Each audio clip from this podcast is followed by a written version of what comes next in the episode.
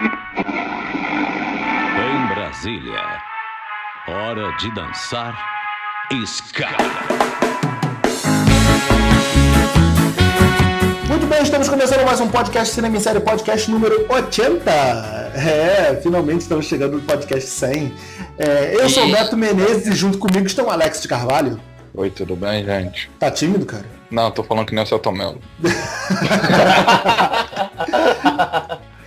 Rick Barbosa do Cine Top.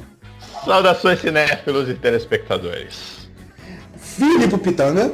Opa, minha gente. E junto com a gente aqui, roteirista da Globo e presidente da Associação de Críticos de Cinema, Rodrigo Fonseca. Fala aí, Rodrigo, boa noite. Saudações tricolores a todos, meu amigo Filipe Pitanga. Não entendi a sua voz, agora eu descobri que você está aí para júbilo e gáudio da nação suburbana deste dia. Caceta. O uso das palavras júbilo e gáudio, e gáudio, que é essa segunda que eu nem sei falar, já prova que o podcast vai ser tipo de um, um nível acima. É, o cinema em série a gente costuma a gente fazer, sempre fazer uns, uns temas aqui de zoeira tal, mas então a gente vai aproveitar aí que teve. Não, Beto, fala a verdade, a gente só faz tema de rancor. É, ultimamente o cinema em Estamos série tem se, quase espe- mudando o nome tem- Rancorcast. tem se porra, especializado no, no, no, no- rancor, né? Abriu o caderninho do ódio aí esses, esses últimos podcasts. Mas agora a gente vai tentar ir por um viés diferente e aproveitando aí o tema do a série do mecanismo que veio aí abordando vários tópicos bastante atuais da nossa Polêmico. Polêmico- Polêmico. polêmicos, não tão polêmicos quanto mamilos, porque mamilos também são polêmicos, mas a- Tem mamilo na série. mas tem mamilo, é. Mas é, vamos, a, a gente vai estar discutindo aí alguns pontos da série, o, o último Fla-Flu que está rendendo aí na internet, né, do pessoal em polvorosa, assumindo lados, palavras do Padilha e, e coisas do tipo.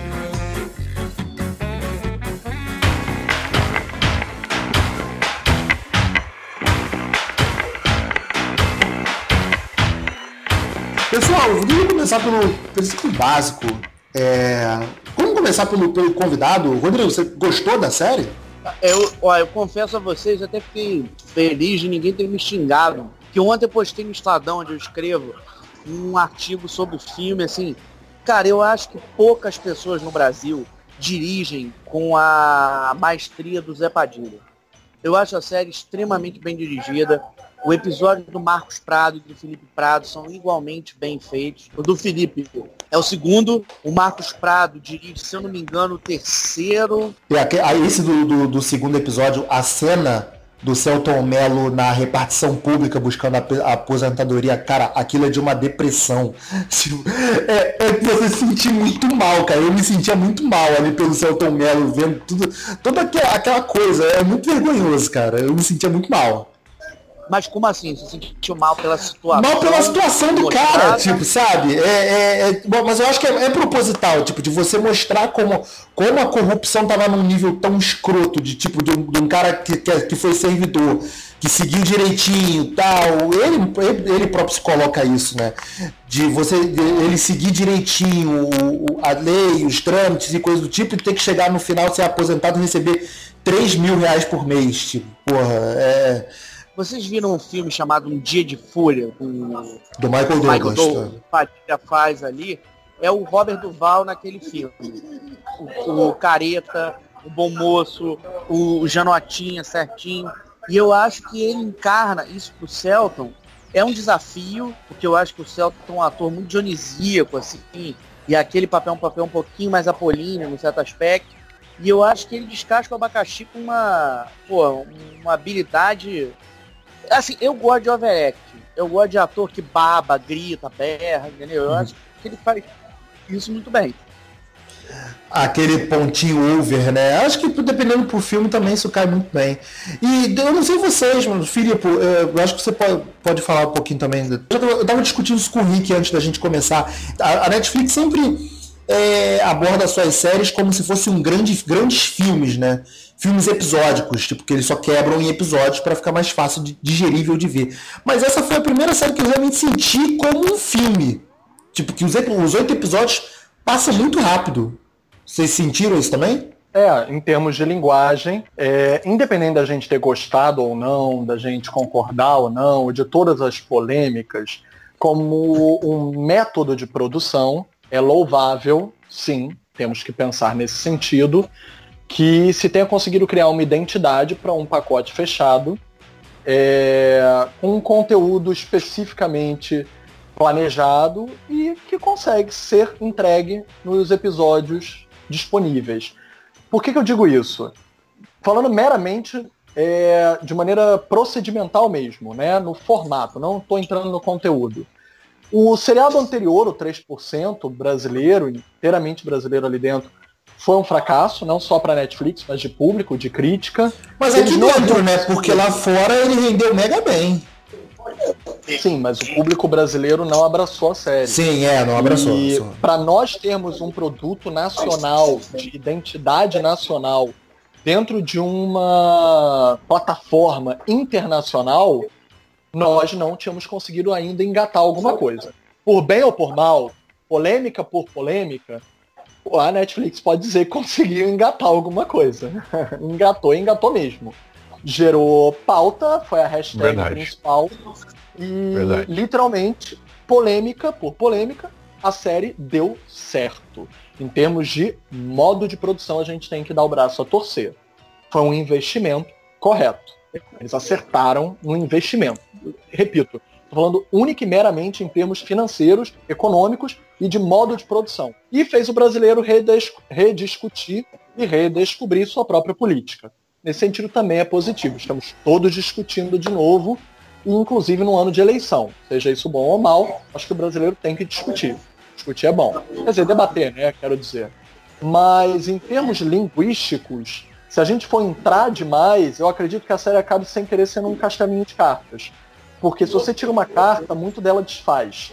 Já havia tido o filme Polícia Federal que condensava essa história, então muito dela não é inédito. Parte disso, parte da história nós já conhecíamos por causa do filme, por causa dos jornais. A principal adição inédita, para além da construção de personagens, é a relação entre o Celton Mello e o Kiki Dias eu devo aqui também dar o braço a torcer. Eu acho que o Kiki Dias está numa atuação muito superior a toda a média da série. Eu acho que ele, inclusive, consegue subverter o texto do roteiro dele.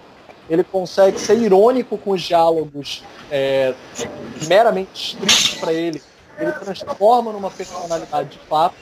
E para um ator de extrema esquerda, extremamente engajado, eu acho que ele conseguiu inserir uma autoralidade irônica pelo menos eu, no meu ponto de vista, acho que ele conseguiu criar uma subversão irônica dentro do texto que ele é destinado. Como se fosse assim, tá, eu não vou dar para terceiros, porque eu não vou confiar que terceiros possam representar esse trabalho fielmente. Então, eu vou lá, eu vou me sacrificar, eu vou fazer esse trabalho direito e eu vou conseguir subverter o texto para sentir que o, a, o, meu posicionamento político também está representado ali.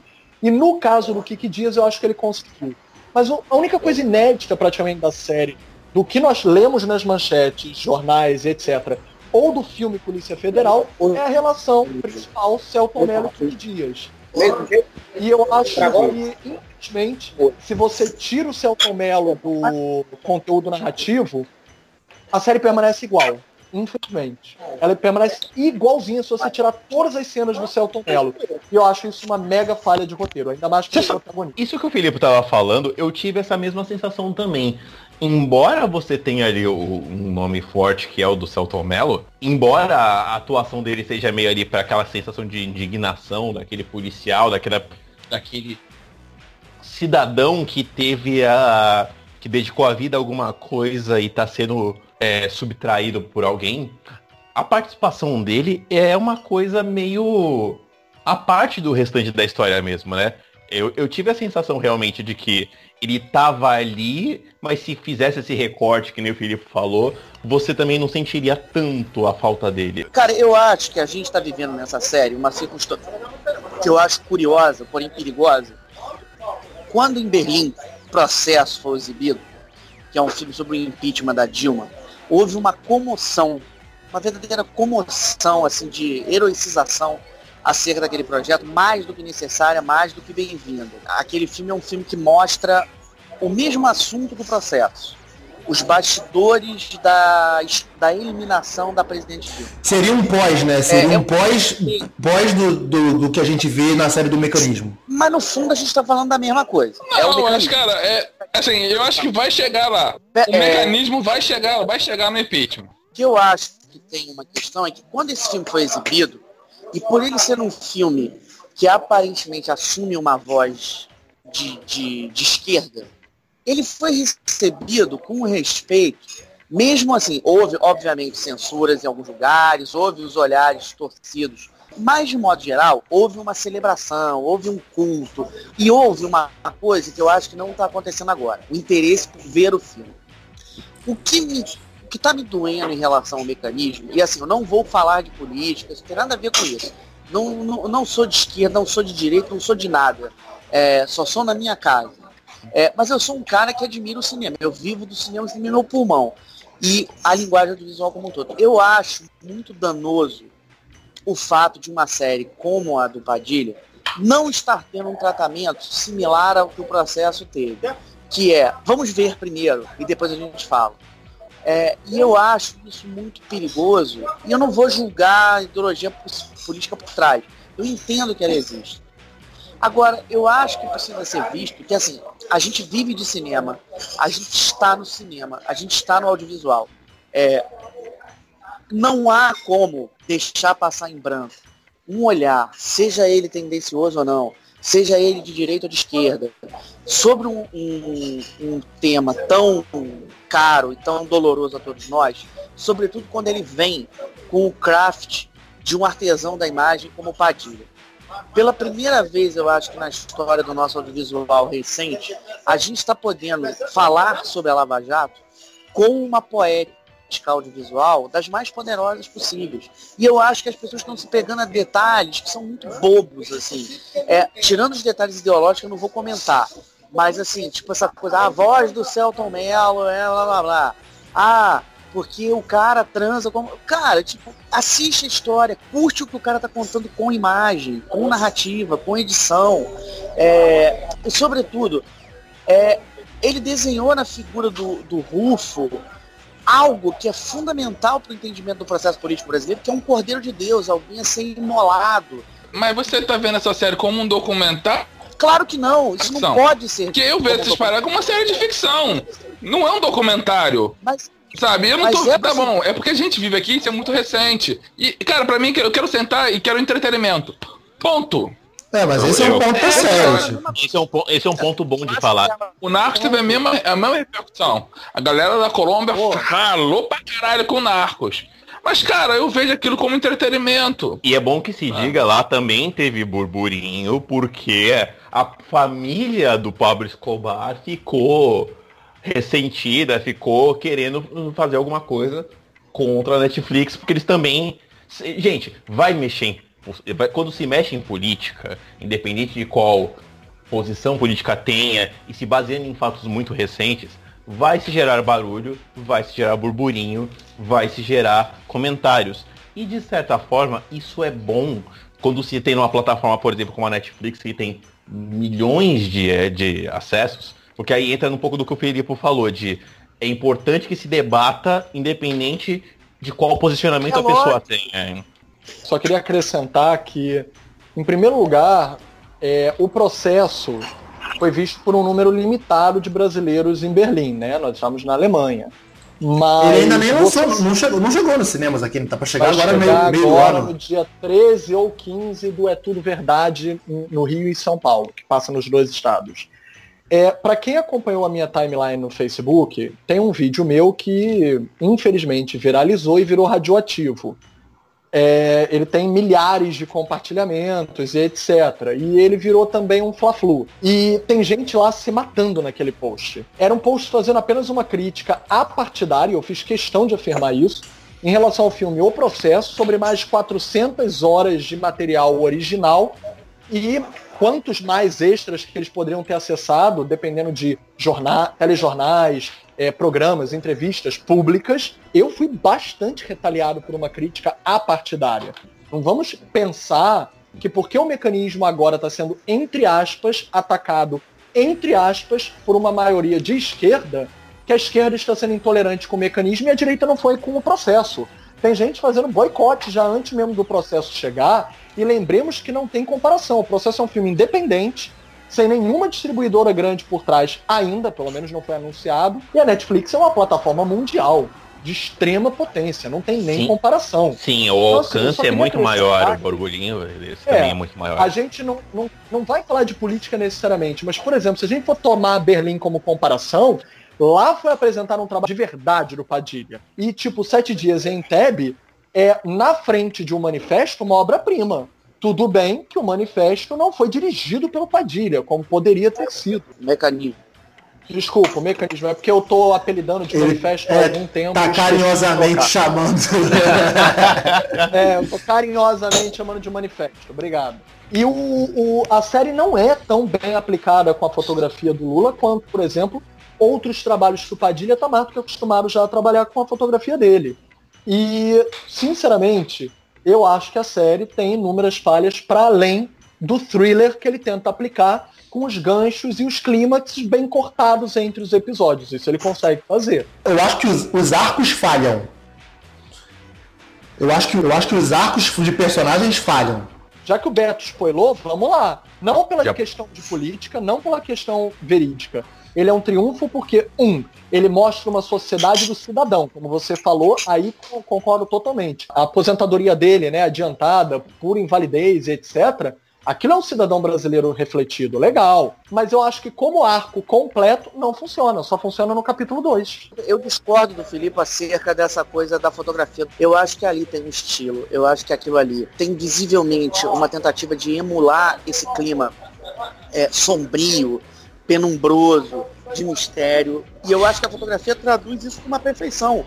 Até porque eu acho que essa fotografia é uma fotografia perplexa. E eu acho que a própria montagem da série reage a isso. Você tem muitas vezes a sensação de que aqueles personagens são tomados por uma surpresa absurda, porque a gente tem forças, um deus ex máquina da corrupção, que levanta a, a, a, e direciona a trama para lugares que você que beiram um absurdo. A física da série traduz esse clima.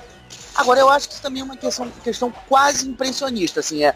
O Felipe talvez não goste desse tipo de linguagem. Eu gosto desse tipo de linguagem. O Padilha é um documentarista que vez por outra flerta com a ficção. Ele, ele expõe os dois lados, né, na verdade. Tipo, a galera esteja muito reclamando aí que ele é, assumiu dizendo que, é, que a série é muito que a série é é, bate muito na esquerda, pelo menos os comentários que eu li online, né?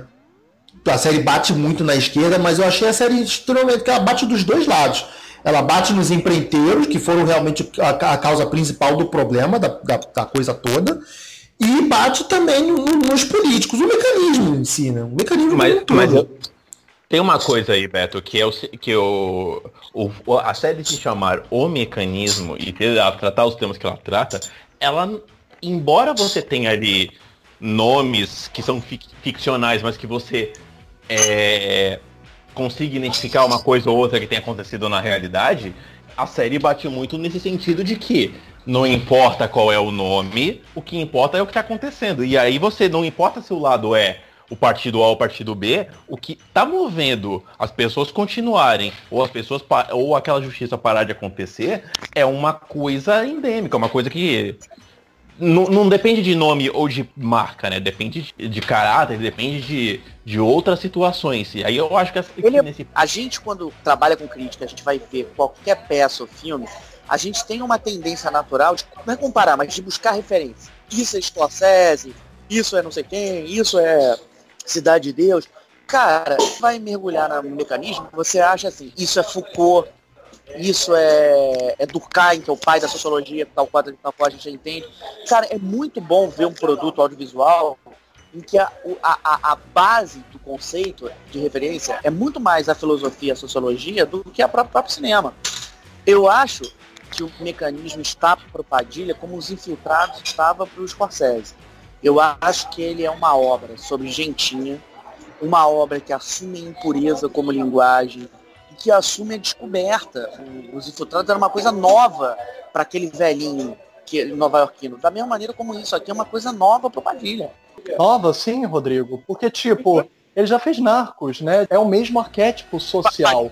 A única questão que mudou é que eu acho que o thriller se tornou mais burocrático e menos no poder de fogo. Ainda que Narcos tivesse burocracia também. Mas ainda assim, eu não acho que ele deu um salto tão distante de tudo que ele já fez. Até porque Tropa de Elite 2 era mais político do que o poder de fogo do Tropa de Elite 1. Já tinha burocracia ali. O que você comprou, por exemplo, do Scorsese é um salto gigante que o Scorsese deu em relação aos filmes de máfia anteriores e fazer pela primeira vez um ponto de vista da polícia corrupta. E ele deu um salto.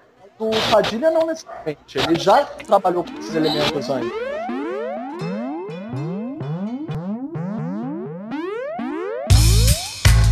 Vamos falar um pouquinho dos personagens da série. Tipo, a gente já, abordou bem. É, o, o, e vocês falaram aí que o Celton Mello, tipo, embora. É, é, e fizeram uma comparação aí com Tropa 2, de ser mais político. O Celton Mello vem claramente como tipo um, um novo Wagner Moura, né? O, o, Padilha repete aquele esquema de personagem e narração que ele usa nos dois tropas. Eu gostei pra caramba do Celton. Mas o, como o Felipe falou, eu vou ficar lado, do lado do Felipe, porque eu prefiro muito mais o, o, o vilão do Henrique Dias, que eu acho que ele, ele faz a, a trama girar muito bem. Tipo, eu gostei, eu gostei muito do senso de humor, a relação deles dois, tipo, achei tipo uma ótima bola na série, impulsiona a série muito bem, os diálogos dos dois eram muito legais. Principalmente mais, do, principalmente mais os do Henrique Dias. Sabe o que eu gostei do Henrique Dias, cara? É que ele tá cínico, né? Ele faz um personagem meio com cinismo, muito, né? Muito cínico, cara. Tipo, vontade de dar três socos na cara dele, maluco, toda hora que ele aparecia na cena. Você olha, olha um cara que ele não precisa ser aquele vilão de com gatinho na mão, né? Aquela coisa caricata. Não, ele é um cara cínico Isso te dá um ódio maior, né? Te dá, te dá uma Agora, revolta. como é prazeroso ver o Caio Junqueira de volta. Eu acho o Caio um dos maiores atores do Brasil e eu acho que ele faz aqui um comeback assim discreto, mas muito bonito. É, pois é, né? Tipo, o personagem dele mega, mega some assim, né? É, então não, não, era tão importante, né? Ele era bem secundário. É mais uma participação mesmo, né? Olha, mas eu acho que a gente deveria render elogios. Além do Henrique Dias, alguém me chamou muito a atenção que já me chama, já me chamava, chama, chama de todo mundo com trabalhos anteriores, Caroline Abraz. Ah, o sim, pode escrever, claro. já tinha também, também. com Gabriel e a Montanha e com alguma coisa assim que é uma pérola a ser descoberta, que passou no Festival do Rio. Eu espero que esse filme consiga ganhar distribuição. Ele é, assim, um filme que tem tudo para dar muito certo juntando o autoral com o comercial. Eu espero que o público abrace esse filme nesse ano, se ele for lançado. E ela merecia realmente destaque, saindo daí com protagonismos maiores em produções de grande porte. Então eu acho que ela sustenta bem a trama principal, que é a já conhecida, é a política, já que o Celton é a inédita. Eu não gosto de sustentar a trama inteira em cima de uma vingança de bullying de escola do, do Celton com Kiki Dias. Eu achei isso muito fraco como uma espinha dorsal para sustentar uma vingança. É, mas você, você, tomou, você tomou a coisa assim porque eu entendi. Existe a rixa escolar sim, mas aquilo, mas aquilo escalonou, sabe? Ele usa do personagem do Celto Mello, que, que ele fala que é o. É, um cara que era escroto, não sei o que, era um cara que era meio bulinista mesmo na escola tal, mas que foi escalonando até chegar ao ponto que ele era hoje um, um doleiro. É um cara que cara sempre foi sementinha do mal, né? Sempre tipo. É, um cara que sempre foi meio que uma influência, né? Então, em alguns momentos, o, o Celton Mello. O, o Celton Mello ele fleta o personagem dele entre o cara que tá tentando fazer justiça e o maluco no meio de uma vingança pessoal. Ele escala essa ponta. Eu, eu, eu tive uma sensação disso também um pouco, de essa coisa que mistura o que é ético e o que é pessoal se misturam na, na, na no personagem dele. Eu acho que assim, isso é muito mais um, um gancho da ironia do, do personagem do Ibrahim do que efetivamente um fato. Eu acho que tem uma vingança pessoal, um justiçamento em relação a um funcionário público que tem uma vida bunda, que só consegue comprar um sítio na puta que pariu e um carro velho e que se vê de, diante de um magnata de negócio. É, Mas esse escalonamento, Rodrigo, desculpa. Virou, pela, pela, pela corrupção, virou um homem todo poderoso. Eu não acho que isso é por uma rixa de escola. Isso é por uma questão de assim, esse cara veio do mesmo lugar que eu, optou por um caminho errado e olha o que ele, que ele virou. Isso me Sim, lembra mas- muito a relação do, do Robert De Niro com o James Wood, não era uma vez na América. A gente veio do mesmo lugar, a gente tem uma mesma interseção histórica, a gente tem a mesma, o mesmo, o mesmo credo, só que você optou por um caminho errado e esse caminho errado te recebeu.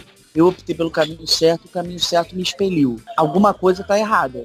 E eu vou fazer com que esse erro seja reconhecido e punido. É, eu não tô falando que isso é certo ou errado dentro da série, Rodrigo, mas esse caminho de buscar justiça pelo caminho errado que o personagem escolheu e o, o passado que os dois já têm, de ter dividido, eh, de ter conhecido uma mulher do outro, de dos históricos pessoais dão uma pitada a mais dessa, dessa busca que ele tem. Isso não tá no, no- no parâmetro de, vingan, de vingança ou não, de certo ou errado ou não. Mas que isso acontece dentro da série. Mas eu acho Uma- que isso acontece para humanizar a série, no sentido de que essa busca épica que o Padilha traz, no sentido da representação sociológica da política brasileira, ela envolve indivíduos. Indivíduos são coxos por, nat- por essência.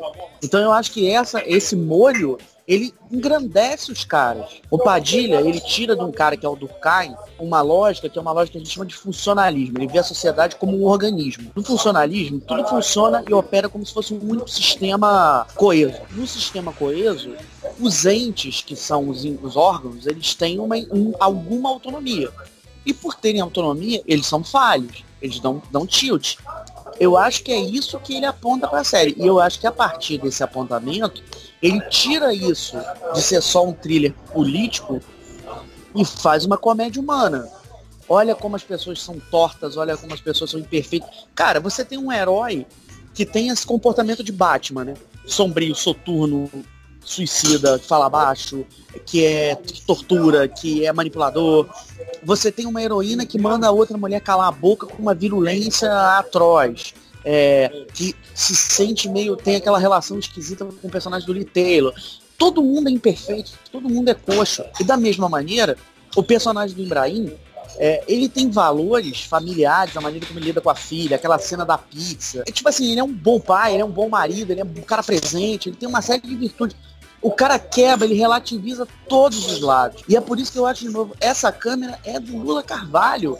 É uma câmera que mete o nariz de uma maneira trôpega e torta e, e fareja ali uma virtude. E fareja uma torpeza. Entendeu? Isso, por isso que eu acho essa série sensacional.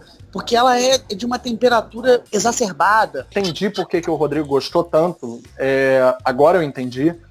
Com a analogia com os quadrinhos e com a questão de criar uma tridimensionalização a partir daquelas falhas anti-heróicas, mas é só porque, e para mim talvez seja exatamente o que eu não gostei na fotografia, que às vezes ela fica muito pasteurizada em termos justamente de quadrinhos.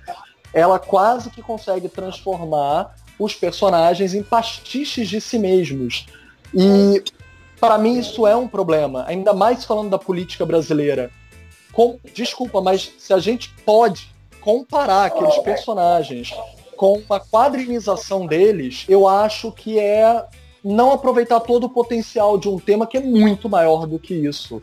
Acaba se tornando, sem querer, uma caricatura disso falar de um bullying na escola para chegar um doleiro, dizer que esse doleiro influenciou toda uma lavagem de dinheiro de um país, para mim diminui a potência e a grandeza do verdadeiro assunto. Eu não acho que humaniza ele. Eu acho que se é Até uma, porque se Celton é Mello, uma ele, ele age de maneira tão ilegal quanto o Ibrahim. Ele quebra a motocicleta, Mas ele tira evidências, ele se coloca numa, num pedestal moral acima de todos os erros que ele recrimina. Mas, Filipe, ele se coloca nisso justamente pelo que você está acusando como um defeito. A série não parece uma caricatura, a série é uma caricatura não porque ela errou.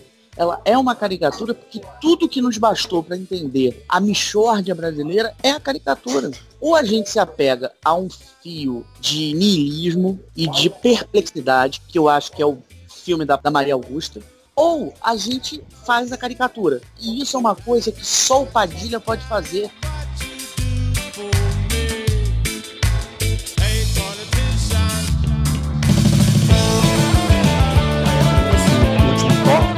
Esse último tópico esse fla-flu que se gerou aí pós lançamento do, do mecanismo, né? Da, de galera, parte da galera tá gostando pra caramba, parte da galera tá odiando a ponto de dizer que tá cancelando Netflix porque, porra, é, não tá concordando com o discurso do, da série do mecanismo. Ô, Alex, que, como é que você tá vendo? Você tá vendo isso daí? Tá acompanhando? Cara, eu, eu, Alex, eu vejo o seguinte. Essas obras que eu vejo na Netflix, cara, aquilo não é um documentário. Eu vejo como uma série de ficção pode ser baseado em fatos reais, pode ter alguma coisa, mas cara, é ficção. Se eu não posso levar aquilo ali como a verdade e achar que aquilo ali é a verdade absoluta, que tudo que aconteceu foi aquilo ali, não, cara. Quer saber o que aconteceu na verdade? Ainda vai demorar, esses fatos são muito recentes. Entendeu? Ainda vai demorar um pouco para virar assim, fato histórico, detalhado, estudado, vai levar um tempo. Eu quero sentar e quero ter uma experiência de um bom entretenimento. Se as pessoas estão levando a tão extremistas assim, cara, porque infelizmente a gente está num cenário extremista. O Brasil está passando por esse cenário que eu não acho tão ruim se a gente conseguir manter o diálogo que não está tendo. É. Ah, vou cancelar o Netflix porque eu não concordo com ele. Cancela, irmão! Tu tem todo o direito de fazer isso. Agora, não vem pentelhar o meu, minha paciência, porque eu não quero, porque eu gosto de ver Netflix, gosto de ver Voltron. Abriu temporada nova de Voltron, tem que ver, cara. Uhum. Concordo, eu concordo em gênero, número de grau com o Alex. Inclusive é, a galera desculpa, que... Desculpa, colega, grau não concorda, grau varia. É, não corrige que senão pioreia. É.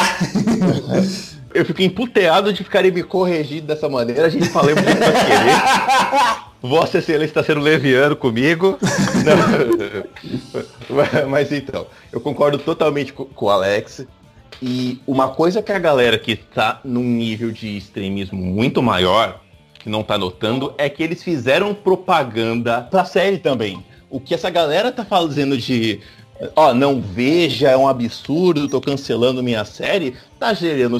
A galera que não concorda Tô com o Alex, você só não vê. Isso tá muito passional além da conta do que deveria, porque pessoas, políticos que se sentiram com a carapuça servindo, estão fazendo disso também passional. Estão movendo as pessoas que acreditam neles ou não para tomar lados. E o problema de tomar lados, o problema não é tomar lados. É ótimo que as pessoas tomem lados. O problema é que isso vire um fla realmente, como, como você falou. Já está virando né? Já está virando. É, já está virando, né? Principalmente como o Felipe falou, bem falou, que esse ano nós, é ano de. Ano, ano, ano político, eleição, né? Então... Ano de eleição, então, pô. Cara, mas desculpa. Se a tua crença é tão, é tão frágil a ponto de um material de entretenimento abalar ela, cara, tu tem que pois rever é. algumas coisas aí. Pois é, eu concordo completamente com isso. isso. Mas eu isso acho que isso vale pra tudo. Ela, é, ela, ela, ela envolve muitas distorções que estão acontecendo hoje no Brasil. Na verdade, a gente está vivendo uma cultura e a re, as redes sociais elas estão é, alimentam, né? Que é a cultura da intolerância, entendeu? Que é a cultura da intolerância. E eu acho que papos como esse que a gente estava tendo aqui, acho que ajuda a dirimir um pouco isso. Quando você estava falando, eu estava pensando que eu falei assim, ah, que as pessoas não estão entendendo, não queria me, me, posicionar de uma maneira, ah, as pessoas estão entendendo, eu não. É, eu acho que, no fim das contas, está todo mundo ganhando com esse, com esse debate a Netflix está ganhando, o Padilha está ganhando uma reputação é, cada vez mais sólida como o principal é, agitador cultural do nosso cinema. É, e eu acho que a gente está ganhando uma coisa que é consciência da intolerância. É, o problema é que essa intolerância está começando a ser institucionalizada pelas redes sociais. E eu acho que a gente tem que ficar é, muito ligado a ela. Porque ela está em todos os assuntos, ela está na discussão é, cultural, racial, sexual, é, de, de, uma maneira muito feroz e que a gente não pode cair nisso. A gente é excluído é, de, por uma opinião de qualquer ambiente. Isso gera todo um ruído, isso gera toda uma brutalidade. Eu acho que assim, é. vocês estão falando de entretenimento, entretenimento, eu não acredito nem muito nessa palavra. Eu acho que assim, a arte entretém, mas a arte ela é a transcendência. Eu acho que a transcendência ela paga preços e ela exige de custo você ter uma carapaça capaz de aguentar as porradas, por exemplo, que estão sendo provocadas em função de todas as distorções em torno do, do mecanismo. Eu só espero que as pessoas tenham lucidez de mergulhar nessa discussão e tirar alguma coisa de positivo Mas dela. aí, E o mas mais- Rodrigo, é que é um negócio assim, quando eu falo entretenimento é o seguinte, é o que você tá buscando. Muita gente já tá ligando, já tá ligando o Netflix do mecanismo pra ver um documentário da, da Lava Jato. Exato. Que não é o caso. Não é, exato. aquilo ali não é um documentário. Aquilo ali é uma obra de ficção voltada pra entreter. Baseada em fatos, não é Cara, o que pode ser, exato. assim, lógico, pode criar, bom, assim, pode induzir ao debate, é ótimo debater isso, entendeu? Mas, cara, a funci... se alguém tá assistindo aquela série com o intuito de ser educado por ali, você tá errado. Ali não foi feito Gente, educar só, ninguém. só- Alex, Oi. eu quero concordar contigo só, com, só acrescentando um fato. Nossa, pode- É, eu, eu, não, eu também não discordo de parte do que o Rodrigo falou da ainda agora, eu só queria acrescentar um extra campo.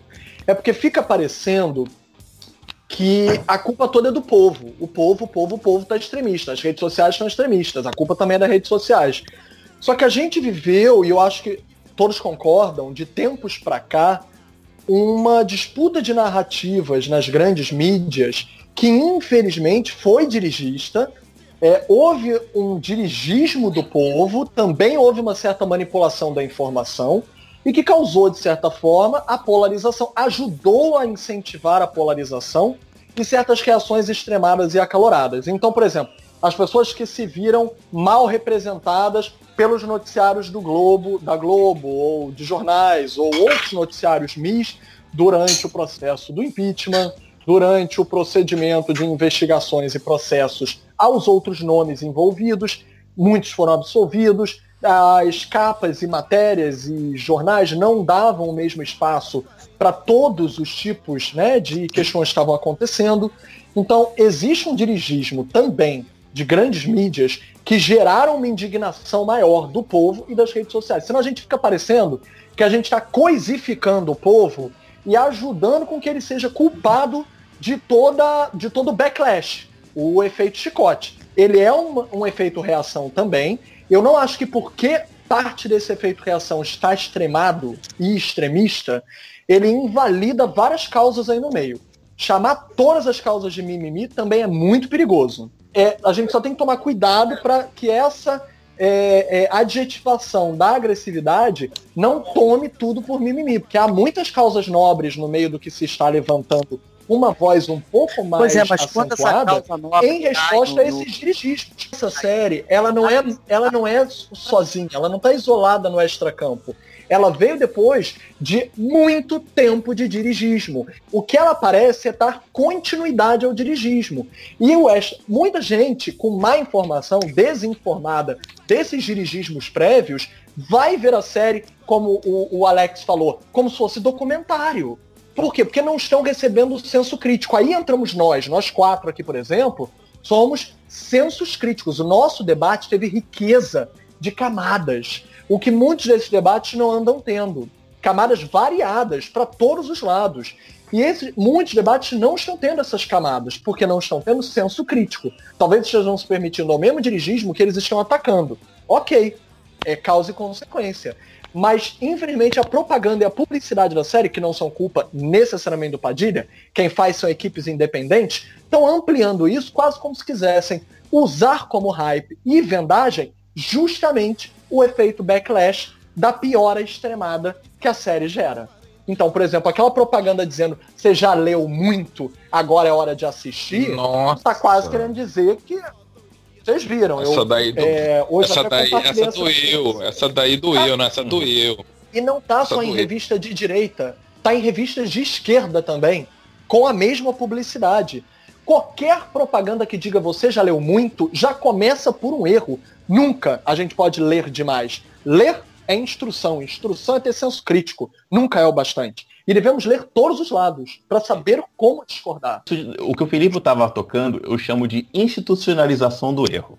O que seria, nós temos, as pessoas têm esse costume de quando alguma coisa dá, dá errada, a, a culpa é da, é da mídia, a culpa é da- das redes sociais, a culpa é da internet, do dos jornais, só que, tipo, como se colocasse isso numa, numa coisa que não é tocável. Quando você fala que a culpa é da igreja em alguma coisa, você não lembra que a igreja é feita por pessoas. Quando as pessoas falam de rede social, as pessoas não lembram que redes sociais são formadas por pessoas. Mas, mas, mas, eu acho que esse é o ponto central. Quando você, o Felipe estava falando que assim, ah, a gente está culpando as redes sociais e, e, e culpando as, pessoas, as redes sociais, as pessoas. Esse dirigismo que você diz, ele é produzido por pessoas, que a mídia é feita por pessoas. Quando você diz assim, ah, as pessoas que são, vamos dizer assim, menos esclarecidas, que não estão nessa papel do, do, do, debate, da análise, vão confundir com, com documentário. Eu discordo de você, eu acho que as pessoas que a gente está achando que são manipuladas, elas não fazem ideia do que é um documentário. Assim, não é, não é essa a questão. É, e acho que a gente está. É, eu acho que essa sensação de mimimi, ela vem por uma única questão. A partir do momento que o diálogo vive rancor, vira violência, vira agressividade, que é o que está acontecendo em muitos pontos, ela acaba ganhando esse adjetivo, porque ela praticamente pede esse adjetivo. Porque escuta-se um lado, não se quer uma dialética. É, o problema é que uma coisa como. Eu volto a dizer aqui, eu não sou nenhum partidarismo, não tenho menor simpatia pela direita. Assim, tenho todo um respeito histórico pela esquerda, mas eu não sigo esse, eu não sigo esse caminho. Minha questão é a arte.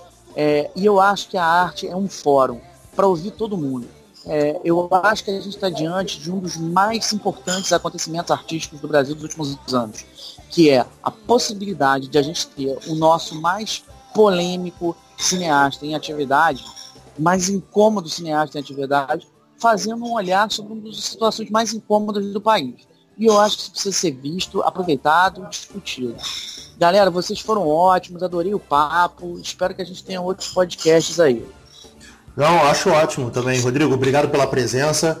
É... Quer fazer algum jabá extra para sair fora? Não, quero um beijo a todos vocês e quem puder, leia meu blog Page Pop no estado de São Paulo e me leia no, no, no Omelete. E chamar a atenção de uma coisa, se vocês me permitirem, Felipe é meu colega lá, é, eu sou presidente da Associação de Críticos de Cinema do Rio de Janeiro, a CCRJ, a gente está aberto para ouvir, a gente está aberto a membros, a gente está aberto a troca. A CCRJ está sempre fazendo eventos, quem puder acompanha a gente, a gente está sempre fazendo debate. Beijo a todo mundo aí. Valeu, Rodrigo. Obrigado pela Beijo. presença. É, pessoal, pessoal, estamos finalizando mais um podcast de Cinema em Série. Que, crianças, obrigado pela presença. A porta está aberta para os seus jabazes. Crianças, vocês sabem como me encontrar. É, cinetop.com.br e todos os outros em rede social, na social media toda. Não me encontrem, eu encontro vocês. Qualquer coisa eu peço lá para Eu peço pro Facebook me liberar os dados da galera e acho vocês. Relaxa, Não me procurem. Tá agora. Não me procurem. Eu acho vocês. Filipe, obrigado pela presença. Obrigado a vocês, gente. Por favor, povo, crie uma treta e nós estaremos lá com vocês. ah, tá foda mesmo. Vou dormir, até, vou dormir até bem hoje. Porra, depois dessa. Mas tá bom, gente. Esse foi o nosso podcast. A gente tentou fazer um podcast aí da melhor forma possível. Parecia um pouco sério, né? Pra Cinema em Série também é um site sério. Fique aqui com a gente, cinemissérie.com.br, Twitter, arroba Cinema em Série, nosso Instagram tá todo vapor, arroba site Cinema em Série. Canal do YouTube também tá lá com as nossas críticas de Tomb Raider e Jogador Número 1. Já estão online e disponíveis para você ver. É, cinemissérie.com.br, facebook.com.br cinemissérie, twitter, arroba cinemissérie, instagram, arroba site cinemissérie e aciona o feed também para ficar ligado quando chegarem os próximos podcasts. Valeu, galera. Até a próxima. Tchau. Tchau.